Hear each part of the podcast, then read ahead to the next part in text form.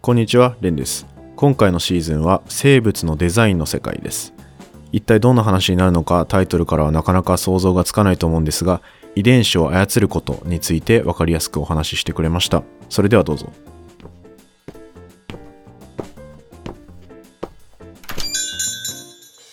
今回のゲストは鳥取大学医学系研究科の山崎京太郎さんです。よろしくお願いします。よろしくお願いします。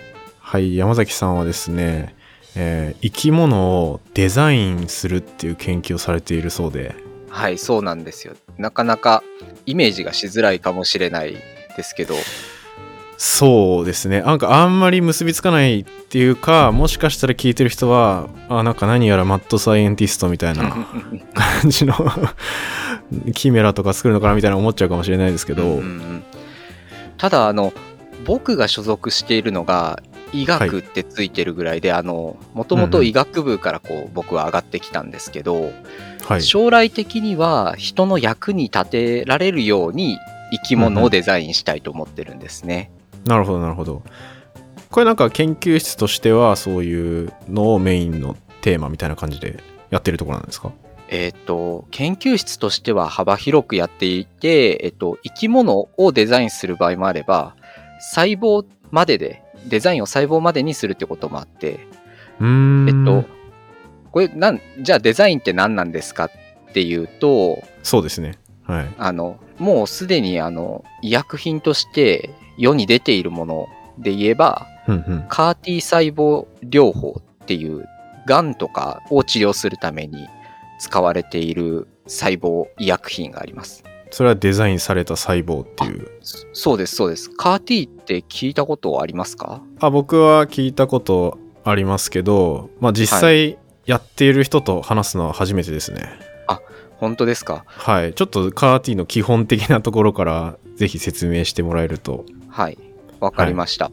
えっと、あれは、がん細胞をその攻撃する体の中の細胞がいるんですけど、うんうん。その細胞が、がん細胞を認識できないと攻撃できないじゃないですか。そうですね。そのやたらめったら攻撃しないように、がん細胞だけを攻撃するようにしてあげたいということで、はい。まあ始まったというか、デザインされた細胞で、具体的には、がん細胞の表面にだけ出てる、がん細胞ですよという目印、これをあの、がん抗原とか言うんですけど、はい。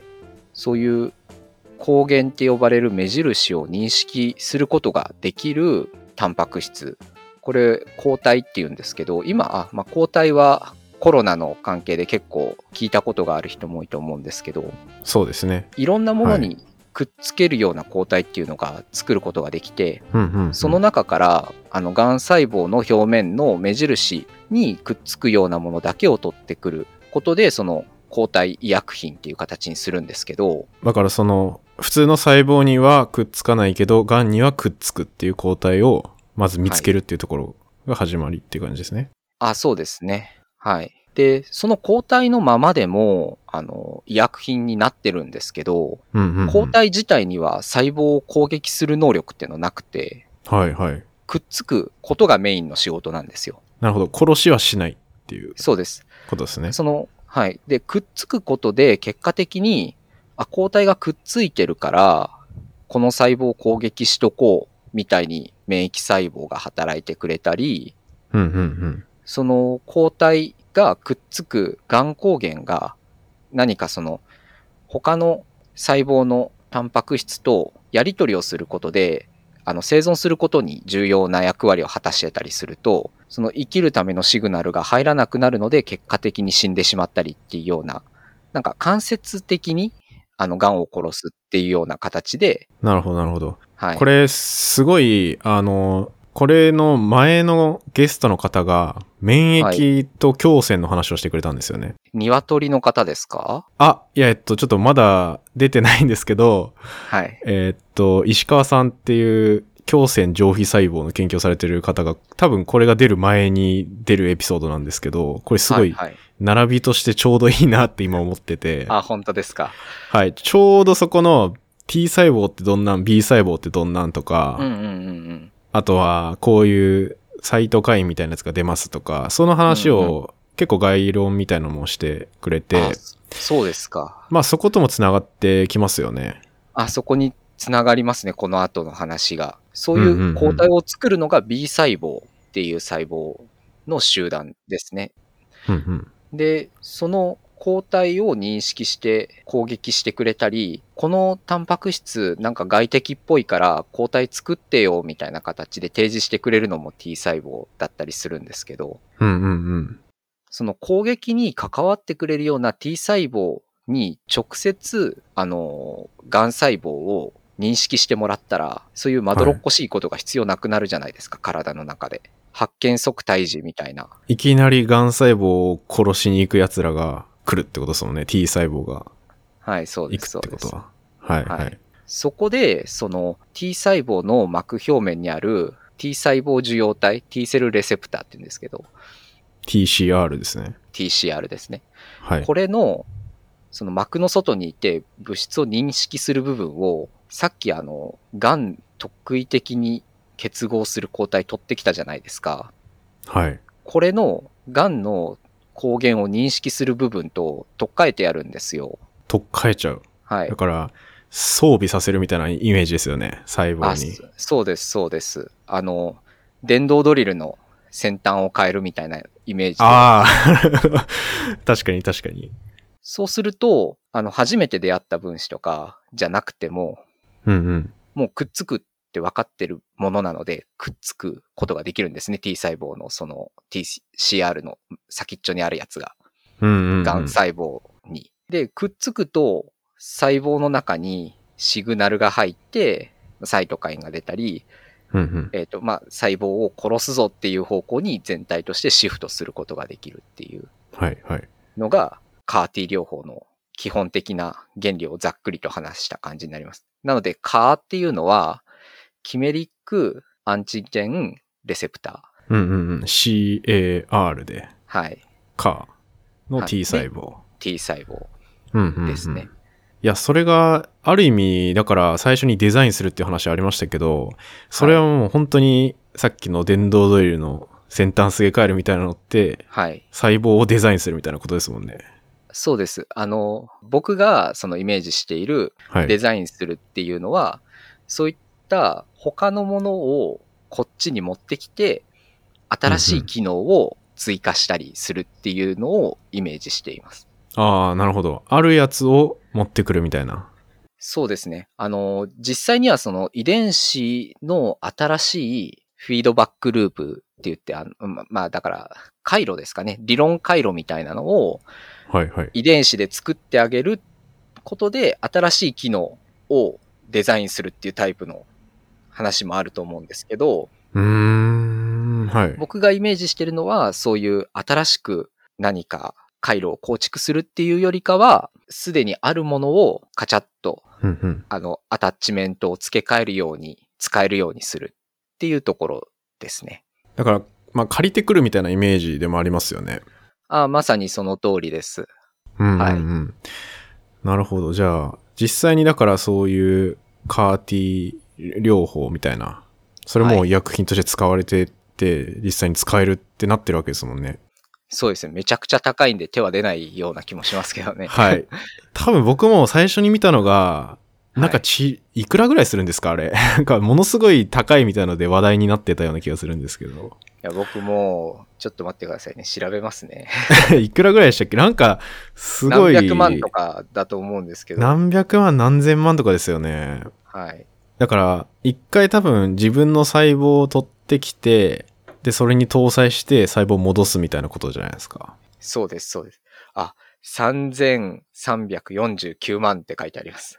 うわー、高え 高いなーいやー、でも、それで癌、バッチリ治っちゃうんだったらっていうのはありますけど、すごいなっていう感じはありますけど、でももう、これ、欠点が今のところあって、欠点。血液がんって言って、あの、はい白血病みたいな、なんかサラサラしたがんしか適用じゃないんですよ。サラサラした癌っていうと、あの、全体的に広がってるみたいなことですか？えっと、がんって、はい。ざっくりですよ。あの、はい。臓器みたいにカチッと塊がある固形がんと、血液中のあの血球細胞とかががんになってるっていう、あの血液がんがあるんですけど、はい。だからなんか、そうだな、ドラマとかで、こう、摘出しますみたいな言ってるのは固形がんですね。うんうん、うん。取ってこれるから腫瘍ってやつですよね。そうです、そうです。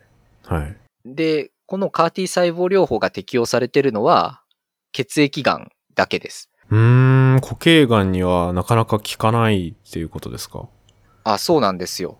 あの、固形がんって塊なんで、はい、はい。あの、外側は細胞とかアクセスしやすいんですけど、うんうん、中の方ってなかなか到達できないんですよね。ああ、なるほど。分厚いみたいなそうです、そうです。感じですかね。はいはい。なんかペンギン、南極、北極かな？ペンギンが外側は死んじゃうけど中大丈夫みたいな。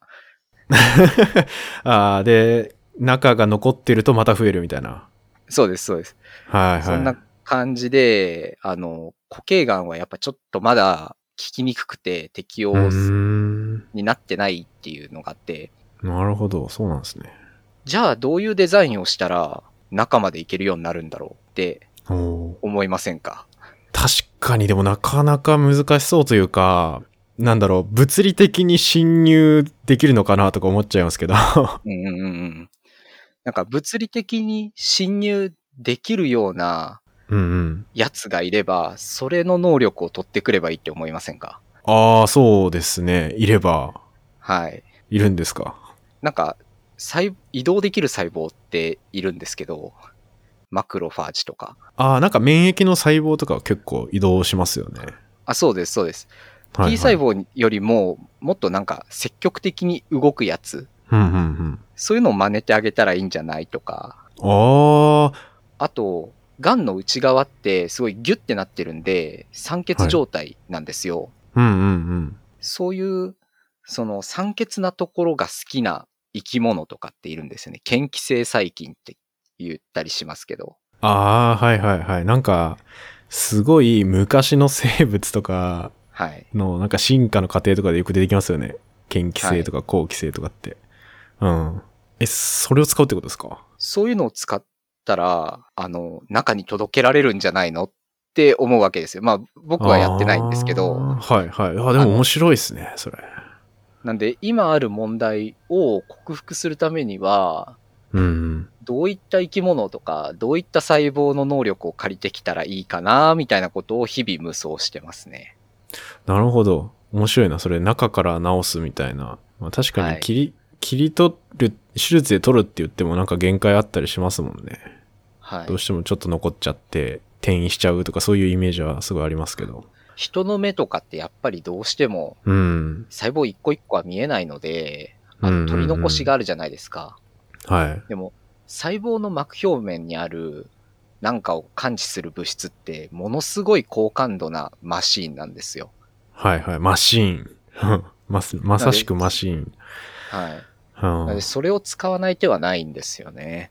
え、それ実際にさっきマクロファージみたいな話ありましたけど、そういうのも今研究段階って感じなんですか？その辺は。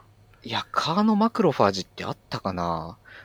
あの、ナチュラルキラー細胞にカーを発現させるっていうカー NK 細胞療法みたいなのはあ論文も出てきてますけど、マクロファージがあったかまではちょっと、ー。えーあ、でもちょっとずつ、その普通の T 細胞以外のところ、普通のって言ったらあれか。はい。いや、でも、他の免疫細胞にも、うんうん。適応していってるってことですね。はい。へえ、面白いな。なるほど。でもなんとなく、その今ので、ちょっとデザインのイメージというか、そんなのが湧いてきましたね。はい。はい、はい、じゃあ今、細胞の話でしたよね、デザインは。はい。でも僕が、その、掲げてるのは生き物をデザインするなんですよ。生き物。いや、もう全然違う世界そうですけど、細胞と比べたら。でもやってることは一緒で、で、こういはいう話の方が、実は身近に感じられるかもしれないなって思うのがあって、はい。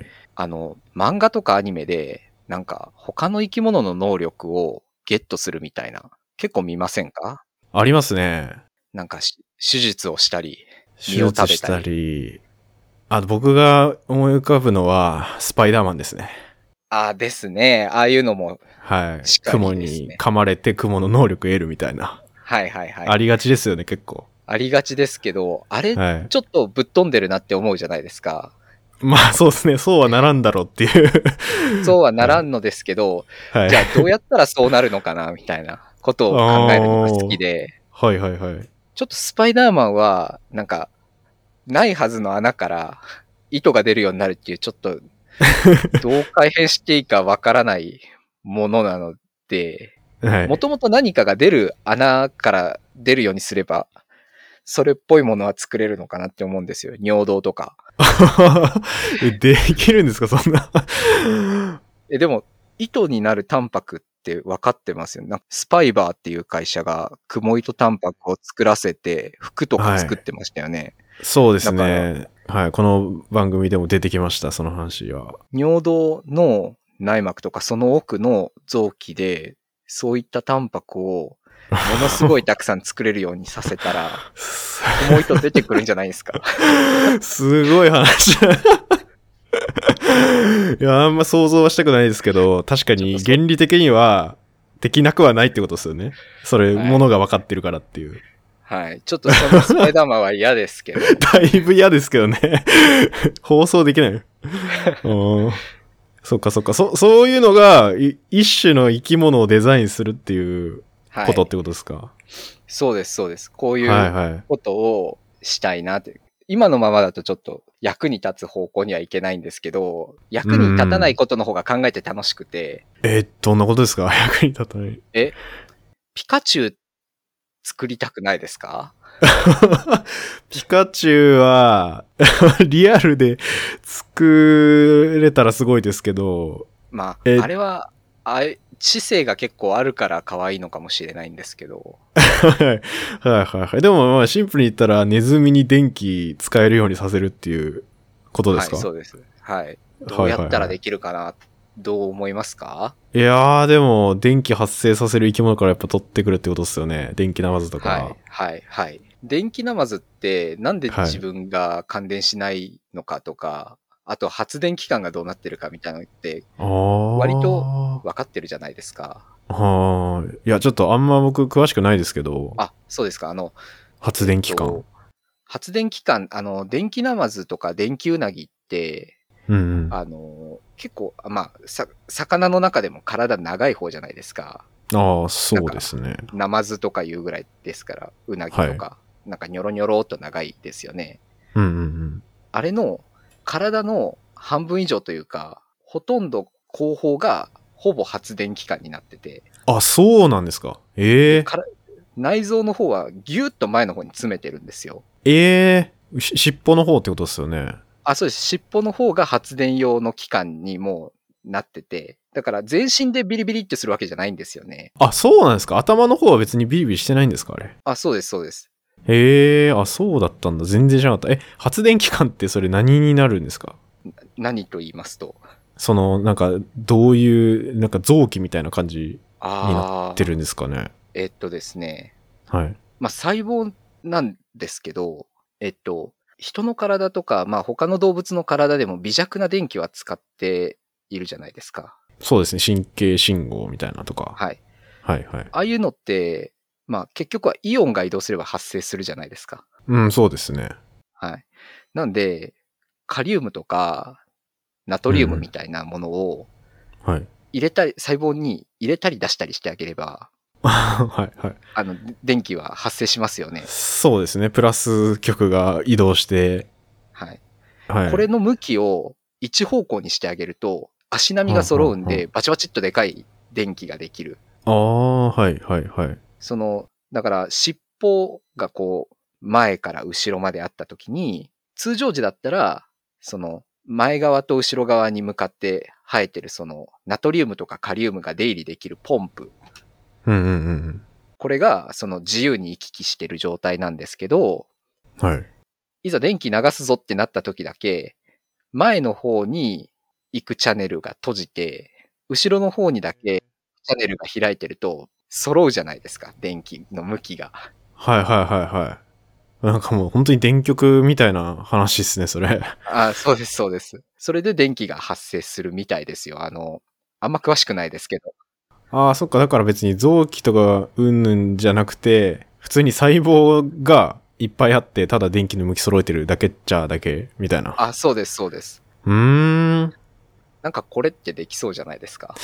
確かになここれをネズミに搭載するっていう話ですよね。そうです。確かに細胞でできるんだったらなんかできそうな気はしますね。電気使ってるし。はい。うん。まあ、できそうだなって思うだけで、はいあの、どうせお金も取ってこれないし、確かにピカチュウ作りますって言って誰がお金出すんだって。あの、あんまり現実的うん。にこれ以上考えても無駄かなと思うので、このぐらいでいつも妄想は終わるんですけど。はいはい。てか、作っていいのかなって思っちゃいますけどね。だから倫やそうなんです理的に大丈夫かっていう。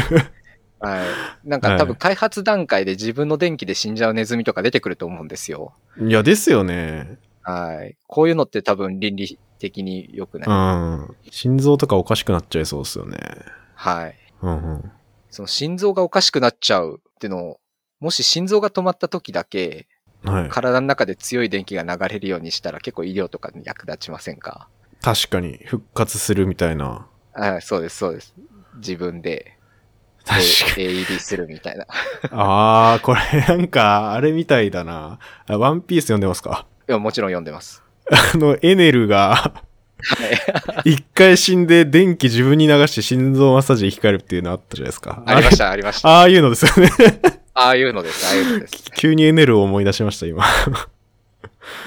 なんか最終的にそういうとこに繋がれば、うんうん。なんか申請書とかも書きようがあるかなと思いますね。うん。だまあ、確かに何かの、いや、医療に役立つみたいなのは、やっぱ、わかりやすいですけど、今の話だと、この生き物をデザインするっていうところが、どういう、はい。どうやって医療につながるんだろうって思いますね。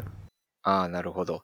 じゃあ、もう少し医療寄りのデザインの話をしますと、うん、はい。そうですね。レンさんがはい。こう生きていく上で、長いその将来も見通したときに、はい。どういった不安がありますか？どういった不安？その体のことでですね。医療なんで。あーあー。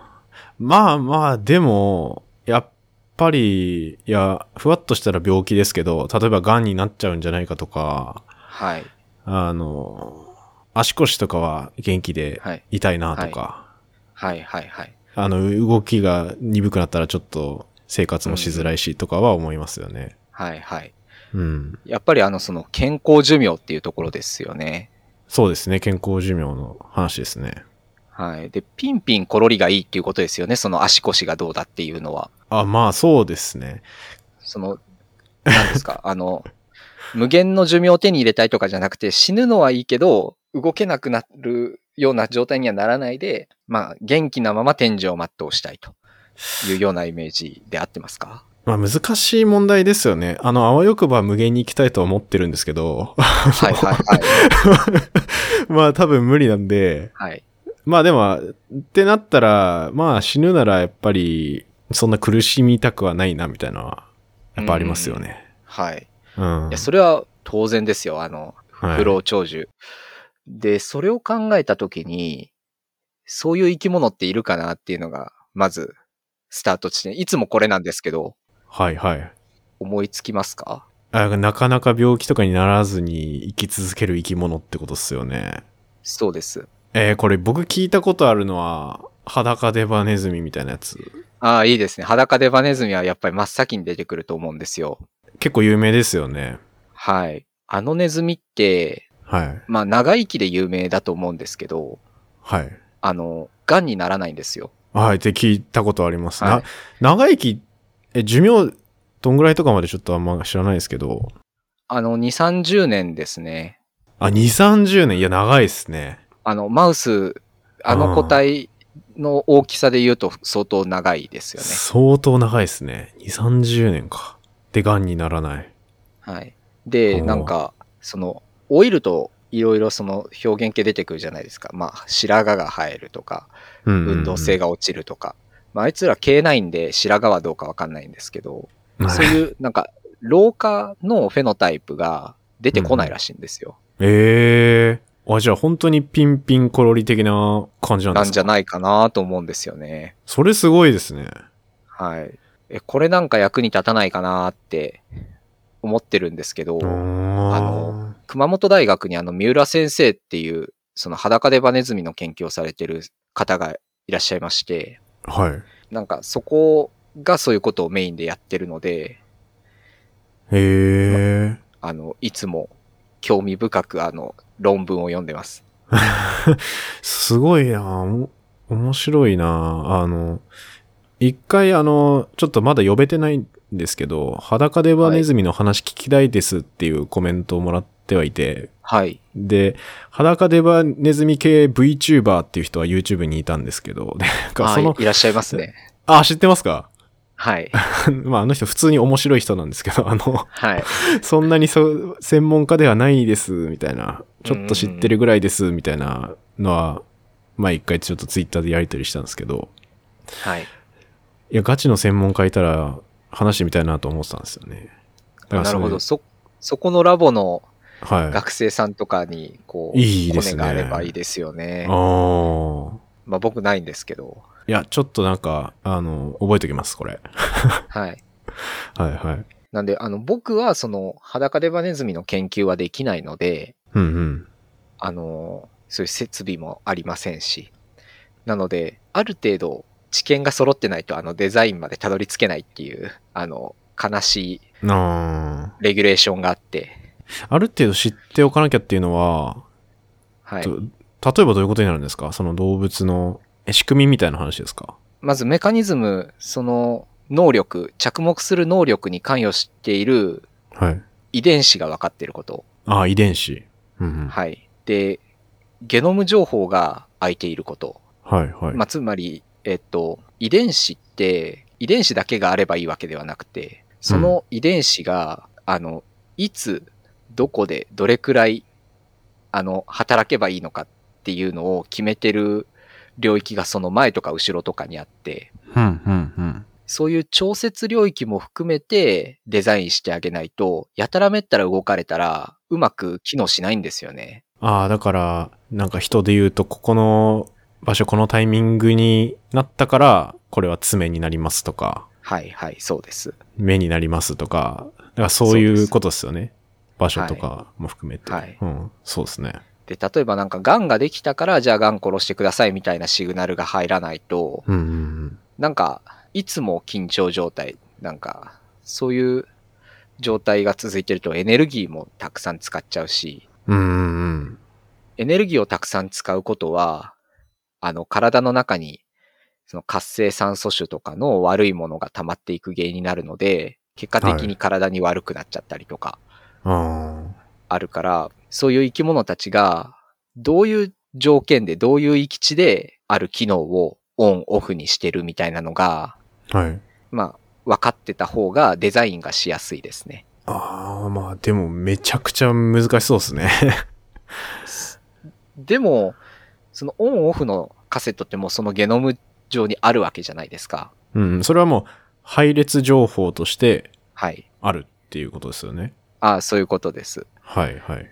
なので、それに関連してるものをすべて取ってきて、うん、うん。人とかネズミに入れてあげたらいいわけですよね。ああ、もう丸まんま入れるってことですか？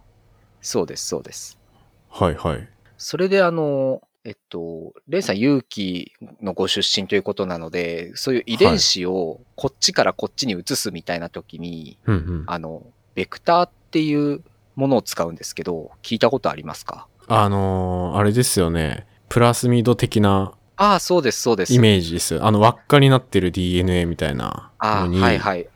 乗せ替えたいやつを組み込んで、はいその細胞に入入れますとか、なんかそんな感じですか？ああ、そんな感じです、そんな感じです。はいはい。で、あの、プラスミドとかはだいたい載せられる DNA のサイズ、上限があって、おおまあだいたいそうですね、50キロぐらいまでは乗るのかなと思うんです。50キロベースですね。ー。50キロ、あだから5、5万の塩基対。5万塩基対。あ、まあでも結構大きいですね。5万。でも、うん。遺伝子ってさっき言ったみたいに1個で働くのじゃなくて、そこにくっつく調節因子の遺伝子もあるわけじゃないですか。はいはい。で、遺伝子だけじゃなくて、その上流とか下流の調節し、どういうふうに調節するかとか、調節因子がくっつくことでオンになるとか、そういうのが決まってる配列も含めて入れてあげなきゃいけないめってなる。と、50キロだとちょっと心もとないんですよね。ああ、そっか。それは、基本一発で入れなきゃいけないみたいな感じですか？いや、そういうわけでは。何回。も何回もやればいいんですけど、まあ大変か。まあ大変ですね。うん大変ってのもありますし、はい。あと、感情のものを細胞に入れただけだと、うんうん細胞の中で増えないんですよ。あ、増幅するシステムみたいのがないみたいなことですか？そうですね。あの、その感情のプラスミドって、はい。大腸菌とかの中で増えるようにうんうんうん。なってて、その複製、つまりあの、そのプラスミドが1個から2個になるためのシステムが大腸菌用だったりするんですよね。はいはい。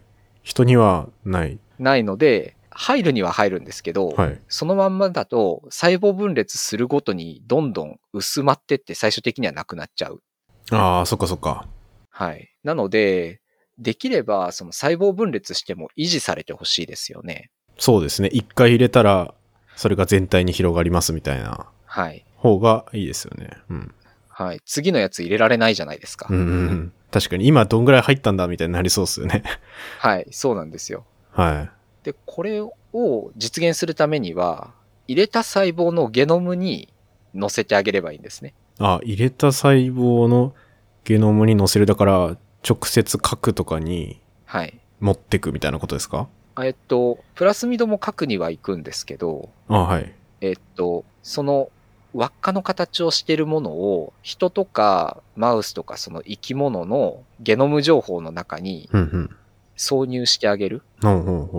そうすると、そういった生き物の染色体が複製されるときに一緒に複製してもらえるんですね。う。ああ、そっか。一回もう、本来人が倍々で増やしていくやつに紛れ込ませるみたいなことですよね。ああ、そうです、そうです。はいはい。なので、こうするといいんですけど、うんうん。何も考えずにそこに、そういうことすると、大事な遺伝子とか壊れちゃうかもしれないじゃないですか。確かにそうっすよね。本来ちゃんと設計されてる DNA の中にはい。異物が入るみたいなことですもんね。そうです、そうです。それになんかもし細胞の中で基本的にスイッチがオフになっているような領域にポンって入っちゃったら、うんうん。その領域のパワーで入った、せっかく入れた遺伝子もオフになっちゃって出てこないっていうことがあるんですね。なるほど。なんでどこに入れるかとか大事なんですよ。ああ、もうその遺伝子の中の場所はい。も狙って入れないといけないってことですね。そうです、そうです。あとその入る数も制御しないといけなくて、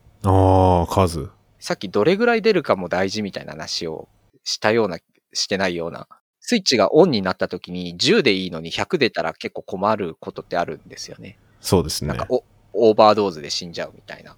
うんうん。なので、えっ、と、数も制御しなきゃいけないんですけど、これも結構あの、プラスミドをポンって入れる方法だと制御が難しくて、ああ、なんか何個も入っちゃうとか、何個も入っちゃうことがあるんですよ。そうコントロールしないといけないですね、それを。そうです、そうです。ちょっと今までずっとこういうところが問題なんですみたいな話をしてきたんですけど、はい。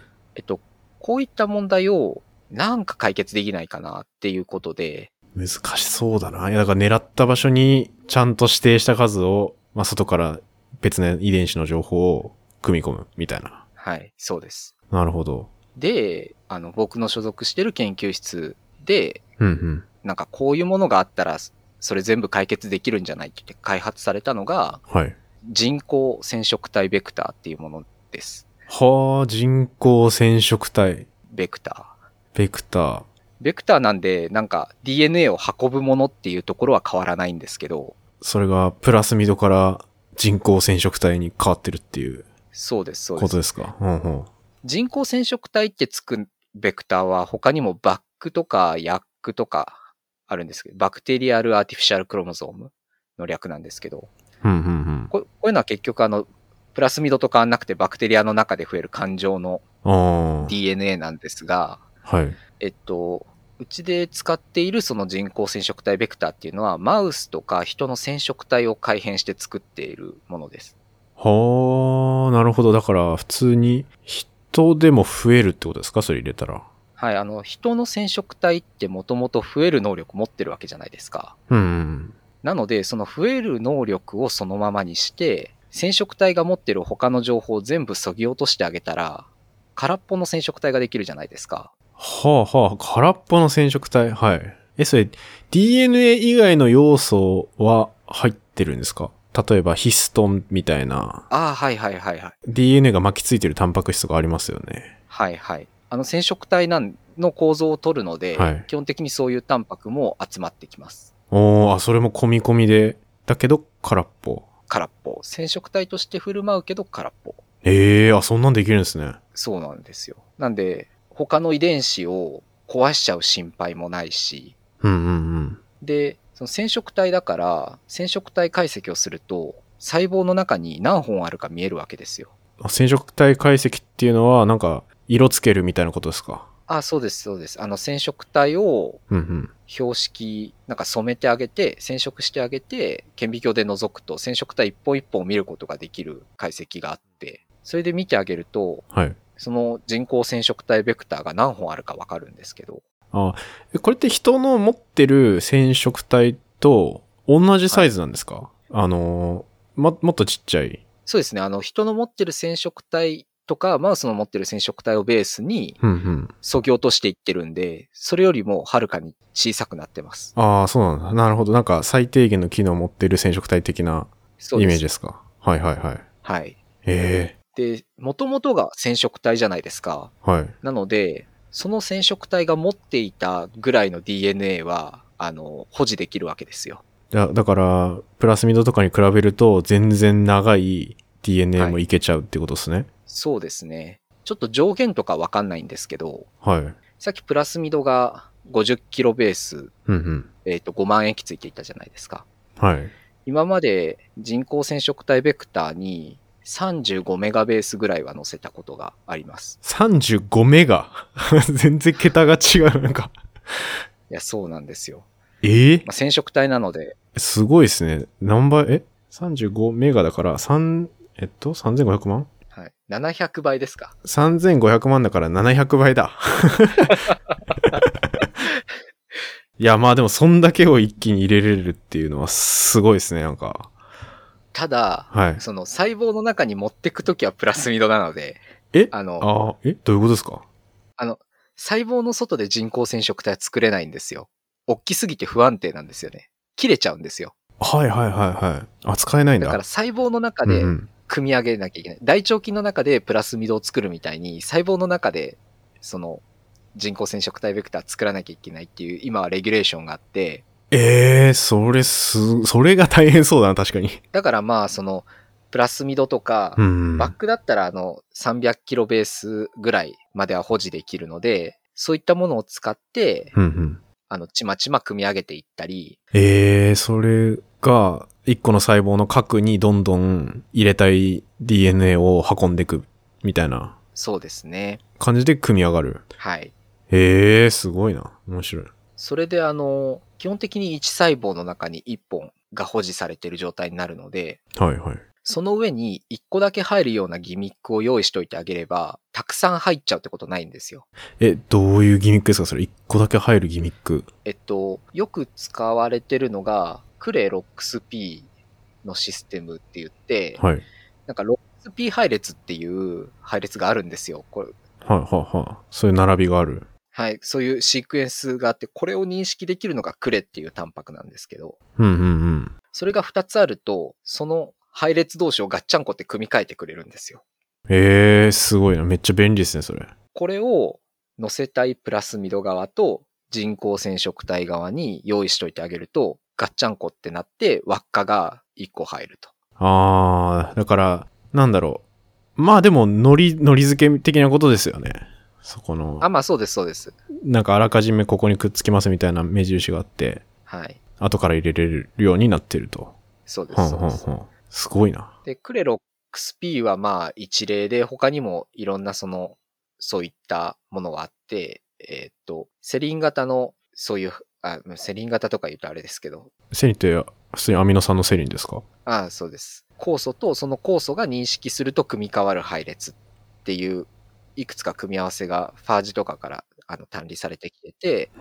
そういったシークエンスをあらかじめ仕込んでおくと、いっぱい載せられると。ああ、なるほどな。だから、そ本来の染色体だとそういう仕組みがないから難しいけど、なんかはいそういう仕掛けみたいなのをいっぱい詰め込んでおくみたいな。はい。そうですね。ああ、なるほど。なんかパズルみたいなことですもんね。ああ、そうです、そうです。はいはいはい。で、それはもちろん、あの、人の染色体とかマウスの染色体にそういうギミックを仕込んでおけば狙った場所に入るんですよ。うーん。なんですけど、えっと、必ずしもはい。その方法だけじゃなくて、さっき言ったみたいにやたらめったら入っちゃうこともああるんですよね。あの、ランダムインテグレーションって言うんですけど、その仕組みを入れててもですか？あ、入れててもです。だって入れてなくても入っちゃうんですから、まあ確かにそっか。その入れてない場所で同じように起きちゃったら、あんま意味ないみたいな感じになっちゃいますね。確かに。はい。はい。そう問題ですね。なので、まあ、組み込まれた時だけ光が光るようにしたり、ほうほうほうほう。あの、薬剤耐性になったり、あの、なんか、抗生物質とか入れると細胞死んじゃうんですけど、それを分解する遺伝子を、その、ガッチャンコした時にうまく出るように仕組んどいてあげると、あー。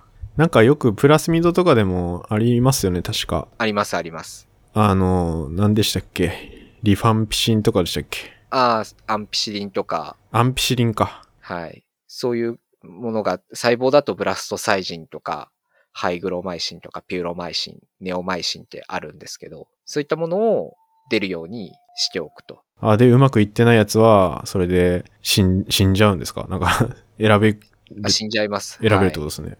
めっちゃ賢いですね、それ。確かに。で、万が一、その別のゲノム上に入っちゃっていたとしても、うんうん。その染色体解析をすると、はい。その遺伝子の配列がどこにあるかを染めることができるので、あ、場所もわかるんですか？場所もわかります。うんうんうんうん。あの、細かいことはわかんないですけど、どの染色体上にあるかぐらいはわかるんですよ。へえー。それはもう、色がつけれるようになってるっていう。はい。色がつけられるようになってます。なるほど。なので、人工染色体の色と、載せた遺伝子とか、その、プラスミドの色が同じ場所になかったらこれは失敗だって、うーん。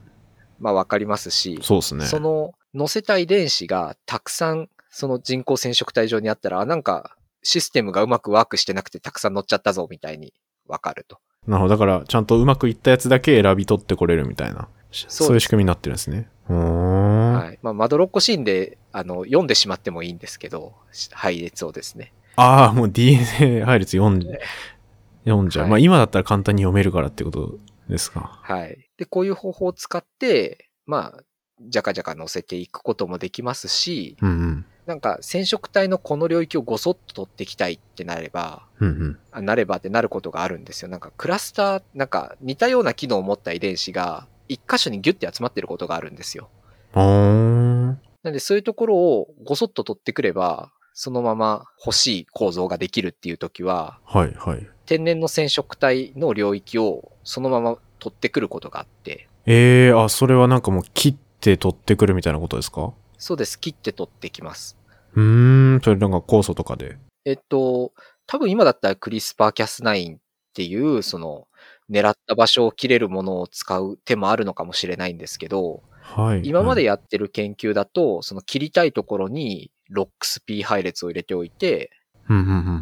で、クレを入れてあげると、その取ってきたい領域が人工染色体上のロックス P 配列とガッチャンってくっついて、人工染色体上に載せられると。ああ、なるほど。じゃあ結構でかい領域をそれで挟んで、はい。切り出して入れ替えるみたいなってことですね。そうですね。これで取ってきたのが35メガのやつですね。へえ、すごいですね。でもそれ結構正確にできるってことですもんね。その目印みたいなのでちゃんと。あ、そうですね。目印、その入れる場所でちゃんと入るんで、うーん。すごいな。これで今、だから細胞の中でそういう自分が望みの染色体をどんどん組み上げてってるっていう、とりあえず今段階ですよね。あ、そうです、そうです。すいませんね。道のりが長いんですよ。僕の研究は。ああ、いやいやいやいやいや、一応確認しとこうと思って。だから、いや、ある意味だから、道具作りみたいなところですもんね、今。あそうです、そうです。うんうん。いや、いろんな方法あるんだなと思いますけど。はい。なんかそれで所望のものが全部乗りました。うんうん。ってなったら、じゃあいよいよなんか解析するために、まあ動物を作るなり、はいはい。まあ人細胞だったらなんか分化させて目的の細胞にするなりしましょうっていう感じになってくると思います。ああ、それはなんか入れる相手を準備するっていう。そうですね。もともとそのマウス作るんだったら、そのマウスの ES 細胞っていう、まあ多能性の幹細胞。をマウスの受精卵に入れて発生させると、はい。もともとあった細胞と一緒に増えてって、うんうんうん。その入れた細胞を体に持つマウスっていうのが生まれます。うーん、なんか目的の遺伝子とか、そういうのを持ってたり、まああるいはなんか持ってなかったりもするのかな？みみたいな。あ、そうですね。持ってなかったりする。なんか、まあ、キメラっていいよく言いますけど、まあ、モザイク状になってる動物ができますよね。うんうんうん。だそれが準備っていうことですね。はい。はいはい。で、えっ、と、まあ、出来上がってくれば、それを使って、まあ、何か、その、載せた遺伝子がちゃんと機能してるかなっていうのを見てあげたりすることができると。うーん。さっきの35メガは、人の21番染色体のうん。調腕を持ってきてて、調腕とかってわかりますか？えっと、調腕えっと、染色体ってこう、イメージつきますか？なんか、えっと、X みたいな形した。はいはいはい。X あって真ん中になんか繋がってるとこあってみたいな。はい、そうです。あの、つながってるところから上が短いので単腕、短い腕って書いて単腕で、はいはいはい。ああ、腕ってことですね。うん。し下が長い、長い腕で長腕って言うんですけど、21番染色体は、くびれから下の長腕しかないんですよね。うーん。で、この21番染色体が3本あると、ダウン症っていう病気になっちゃうんですけど、ああ、はいはい。それは有名あですね。の、ダウン症の原因になってる。領域がどこかってまだ分かってないんですよ。あ、分かってないんですか、場所。なんか21番染色体が3本になることが条件っていうのは分かってるんですけど、じゃあ、あっていうか、その3本になることが原因なんだから、なんか遺伝子が普段だったらお父さん方、お母さん方の2本、2本っていうか2個機能してるから OK なところが3個になっちゃうから、なんか不都合が生じるんでしょうそうって考えられるんですけど、じゃあ、どの遺伝子が3個あったらまずいんですかっていうのは分かってないんですよ。あ、他のところも3個になる可能性があるというか、実際に3個になったりするっていうことですか？あ他のところって言いますと、その21番染色体上のってことですか ?21 番以外とかあっていうあ、話ですか？えっと、21番以外は、はあの、生まれてこれないので、あの、21番以外って言ったら嘘になりますね。えっと、正染色体、X 染色体とか Y 染色体とかは、数が多くなっても生まれてくることがあります。はいはいはい。あと、8番と13番、これも生まれてくることがあります。あーまあ、だから先天的なみたいなことですよね。はいはい。そうですね。ただ、他の染色体はもう3本になってくると、生まれてこられないです。ああ、そっか、もうその時点で。はい、もう数が多いから、うんうん。不都合が生じ、あの、発生の段階で不都合が生じてしまって生まれてくることができません。うーん、なるほど。なんで、21番は一番よくあるその染色体異常によるし先天性疾患になるんですけれども、うんうん。3本でもギリ生まれてこれるような、あの、状態なんですね。っていうことですよね。なんかその、はい。生きられなくなっちゃうぐらいのはいことは起きない。けどはい、そうです、そうです。うーん。っていうことですよね。うん例えば心気系であるとか、白血病になりやすいとか、そういったいろいろな症状が出てきてしまうようになってるうーん。いうところなんですよ。それ、何が悪さしてるのかってわかんないと、治療のしようがないじゃないですか。そうですよね。その、取り除くわけにもいかないですもんね。はい。うん。で、その、そういったなんか、例えば発達地帯とか、あの、神経系に出てくるような症状もあるんですけど、そういったものをうん緩やかにしてあげる薬があれば、うん。あの、根治治療にはならないんですけど、ああ、症状とかは抑えれる。はい。とか、なんか発症、その白血病になりやすいのであれば、それを予防してあげるとか、うんうんうんっていうことにつながるんですけど、はい。原因がわからないんじゃちょっとな、みたいなところなんですよね。そっか、もう、まあだから、3本あるっていう事実はあって、場所がわからないっていうことですね、その中の。はい、そうです。うんうんうん。で、これ人で研究することなかなか難しいじゃないですか。いや、そうっすよね。発達とか、うん。その新規系とかっていうのを、あこの薬入れたら緩やかになったなみたいなのって何何人の方にもこうご協力いただかないといけないですし、うんうんうん。あんまり激烈なことはできないと。そうですね。なかなか難しいですよね。はい。うん。じゃあ、その21番染色体が3本あるっていう状態をマウスに移す。はこれはデザインって言うと、ちょっとあの言葉尻が合わない感じがしますけど、状態をマウスにコピーしてあげるというか、あ。ああ、そういうことか。えマウス自体もそういうことは起きる、もともと起きることはあるんですか？えっと、マウスはですね、人の21番染色体に該当する染色体領域が複数の染色体に散らばっているので、ああ、そうなんだ。じゃあ全く同じことはお起きないっていう。起きないです。でも、人の21番染色体を1本入れてあげれば、間違いなく3コピーになるじゃないですか。まあそうですね。外から入れたら。うんうんはいそうすると、あの、マウスに人の21番トリソミーをデザインしてあげるみたいな。へえ、ああ、で、それが、なんかの治療法の研究につながるとか、そうです。そういうことになっす。てくるってことですよね。はい。へえ、すごいな。21番染色体のその長腕、うんうん下側35メガベースを持ってるマウスと、持ってないマウスと、うんうんうんじゃあ脳の発達はどうですか？学習能力はどうですか？この薬入れたらどうなりますか？みたいなことが調べられるようになる。すごいな。それ、マウス、生きれるんですか？それでも。一応。生きられます。へえ。それはもう実際今、やられてたりするってことですか？もう。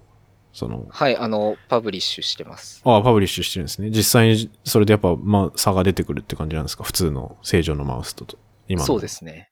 いや、でもそれすごいな実際にそれで再現できて、まあちょっと、どこまで再現できてるかってなかなか難しいとは思いますけど、はい。人で起きてることとマウスで起きてることなんで。そもそも知能が違いすぎて、学習能力とか見れるんですかみたいなところがあってい、やー難しそうですね。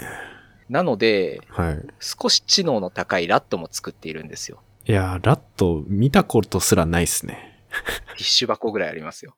あ、そんなでかいんすか？ティッシュ箱？え、でかいな。あ、そんなでかいんだ。マウスはなんか実習で、なんか実験で。あもう手のひらサイズみたいなはい。すごいちっちゃ可愛いやつですけど。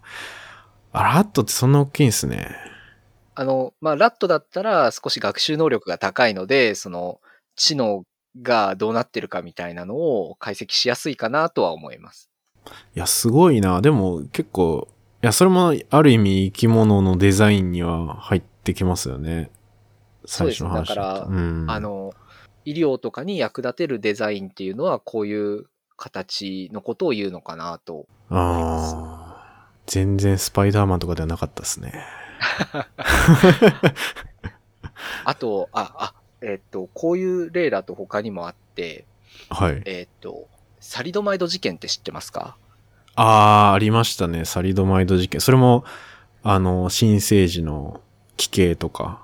そうですね。あの、妊婦のつわりを改善する薬として開発された薬を飲んだら、そのうんうん。胎児が奇形になってしまったっていう、あの、事件なんですけど、あれ何が悪かったかっていうと、動物実験はやってたんですよ。うんうんうん。で、大丈夫と思って人に飲んでもらったらそうなっちゃったっていうことで、はい。その動物と人で結果が違ったことが招いた。事故薬害事件だったんですね。なるほど。でも、まあまあ、なんか、起きる可能性はまあもちろんありますもんね。はい。で、薬って体の中に、あ、これ多分、あの、レンさんの方が詳しいんじゃないですか。あの、薬って体の中に入ってこう代謝されて働いたり、はい。まあ、そのまま働いてその後害がない形に代謝されて排出されたりっていう風になるじゃないですか。はいはいはい。いや、このサリドマイド事件というか、このサリドマイド自体は多分結構有機化学の人は、まあ馴染み深いというか、はい。あの、割と有名な話というか、構造式がすごいもろに影響してた話なんで、はい。まあその話出てきますかね。多分。うーんと、構造式はちょっと僕わかんないんですけど、ああ、また違う話なのかえっと、そういった薬をな。はい。代謝する遺伝子がいるんですよね。トランスポーターとか、シップって言うんですけど、はいはい、シップ、CYP。はい、CYP、チトクロム P ファミリーですか。うんうんうん。だから薬が体の中入った後に最終的におしっことかで出てくるとか、その前にいろいろ、なんだろう、酸化したりとか、なんか中間体を経て、経て、だんだん体のさ外に出していくために使う。うんうんうん。まあ、解毒みたいなことですよね。そうです、そうです。解毒を、になってるようなうんうんうん。ファミリー、遺伝子ファミリーがあるんですけど、はい。それが動物と人で違いがあったんですよね。あー、なるほど。その解毒の仕方が違ったみたいな。はい。なんで、サリドマイドを試した動物ではちゃんと解毒できたけど、人ではできなかったと。あ、そういうことなんですか？その。そういうことがあり得るし、今後もあり得ると思うんですよ。ああ、確かに確かに。いや、この代謝の、だから、多分解毒されなくて、かつ、確かなんか立体構造が変わっちゃったみたいなのも結構原因だったはずですね。あ、そうですね。それで、ちょっと毒性のある形になっちゃったのが良くなかったそうなんですよね。あの、サリドマイドって右手型と左手型みたいなのが R 対 S 対って言いますけど、があって、はい。で、作った時は、その片方なんですよね。R だったかな。確か R のサリドマイドで、で、はいただ体の中入っちゃうと、そこの右手型と左手型がまあ混ざっちゃうみたいな。ああ、そうなんです。立体構造が、こうラセミカって言うんですけど、その、はい。なんだろう。まあ要は、くるって回っちゃったりして、はい。で、その形が変わっちゃうと再帰性が出るようなものになっちゃったっていう、うん。まあなんかこれ、なんというか、不、不運というか、なんというか、はい。うん。そんなこともあるんですねっていう、はい後から知ると。そうなんですよね。これ、だから、なかなか特殊な例だとは思いますけど。はい。うんうん。なので、できればそういうのって動物で、はい。あの、可能な限り正確に知っておきたいうんうんうん。じゃいないですか。や、そうですね、もちろん。あの、今の薬になるまでの過程でも、動物で調べて、人で調べてっていうステップを踏むんですけど、うんうんうん。やっぱ人に行く前にできる限りそのリスクのある薬は落としておきたい。うんでも人と動物では薬の代謝の仕方が違う。うん、難しいですね。なかなか。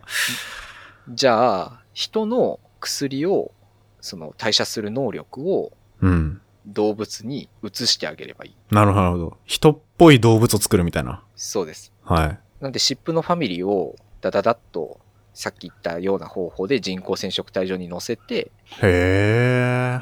で、マウスなりラットなりを作ってあげると、どうですかっていう。なるほど。それに、例えば、まあ、臨床試験みたいなのをやりたい薬を入れて、やれば、はい。もしかしたら、まあ、こういうサリドマイドみたいな、変わっちゃうみたいなやつを、まあ、はい防げたというか予測できるかもしれないっていうことですよね。で、実際にサリドマイドを投与してて、ああ、そうなんですね。もうやってるんですね。そういうの。はい。うんうん。で、実際に入れたマウスかラットでは、はい。う四肢のあの再帰形成が確認できたーん。あ、そうなんだ。報すごいなす。。なるほど。それ、それでもめちゃくちゃ役に立ちそうですよね。そういう、そうそうですね。まあ薬の薬害っていうんですかね。なんかそういう感じのを防ぐっていう意味では。はい。なるほどな。そういうのに使えるのか。なんで、まあ、能力を移すっていうとすごい SF チックですけど、まあ、はい。人の能力を移せば人っぽい動物を作れますし、人っぽい動物はそういった病態とか、あの、薬のスクリーニングとかに役に立つと。すごいな。多分ですけど、4月中くらいに出るので喋ってもいいかなっていう内容があって、あ、そうなんですか。もし出なかったらすいませんけど、はい。あ、ちょっとなんかその時は、あの、一報をもらえれば、なんか後でね。え、でもそれちょっと熱い話ですね。論文化するんだったら。あの、はい。これは医薬品を作ろうっていうところの話なんですけど、ここまでお聞きいただきありがとうございました。サイエンマニアはあらゆる分野のゲストをお呼びし、世界を探求していくポッドキャストです。番組や SNS のフォロー感想などいただけると嬉しいですでは次回もまたよろしくお願いします。